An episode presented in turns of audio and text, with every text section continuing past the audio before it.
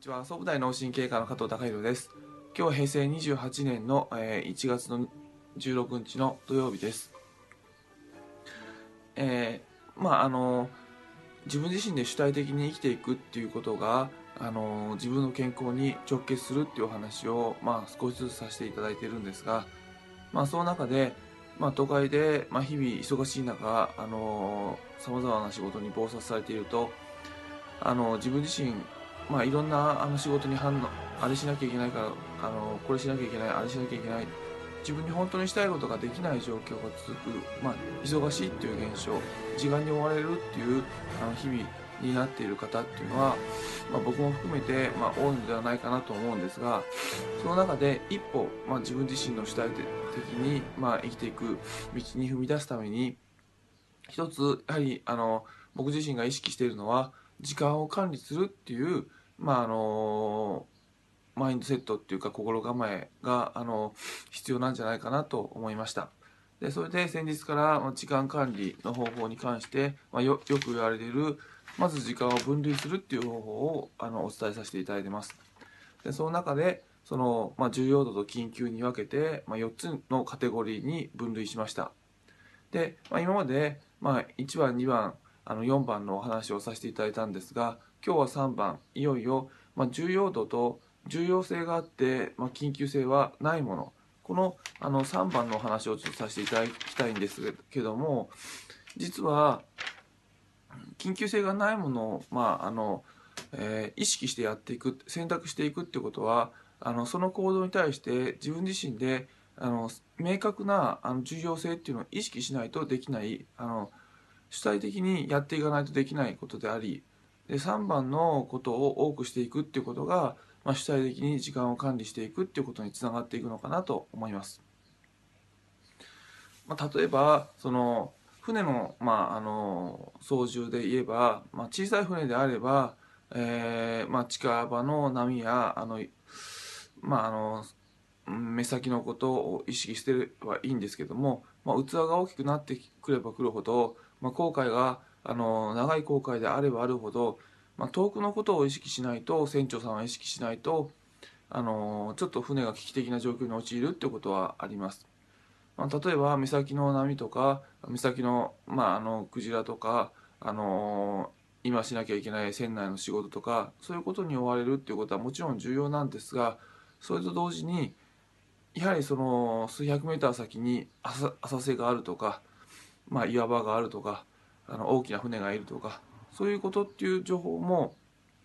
しっかり頭にインプットしながら船を操縦していかないと近場のことだけであれば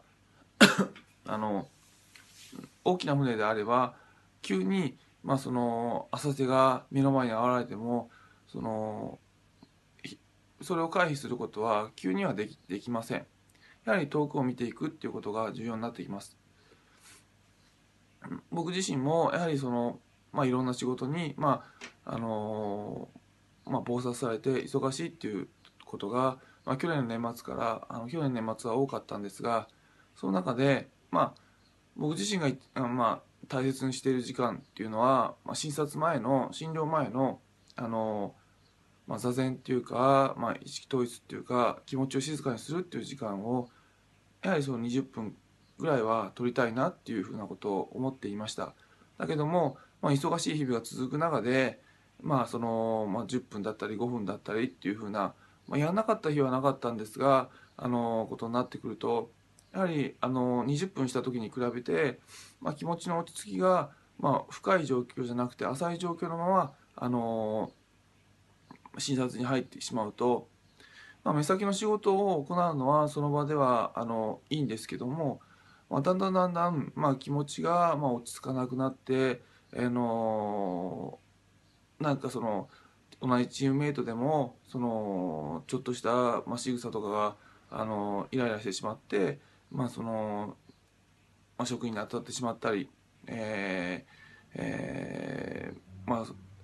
自分自身の判断が、まあ、近視眼的なものになってしまったりっていうことがよくあって、まあ、結局はいろんなことが煮詰まってきてしまうっていう現象を、まあ、年末にあの至って僕自身は経験しましたのであ今年の目標としてはやっぱりどんなに忙しくてもあの最低15分から20分はあの診察前にはその目を閉じて意識をあの集中していくあの落ち着かせるっていう時間を取ろうっていうふうなことをまあそれは忙しいとそういうことそういう時間が減ってくるんですけどもそこはまあ重要性っていうのをまあ意識してその時間を選択していきたいなと思います。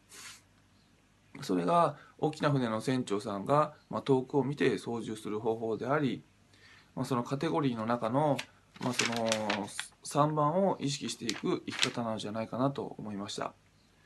で、えー、特にあの主体的に生きていくっていう意味で、まあ、重要性はないけど緊急性あ重要性はあるけども緊急性がないようなあの時間っていうのを大切にしていくっていうことがまあ、自分の人生を豊かにしていく、まあ、第一歩なのかなと感じています。明日はこれに対してもう一つ昔話で、あの、例え話がありますので、まあ、それに関してあのお話しさせていただきたいなと思います。今日は以上です。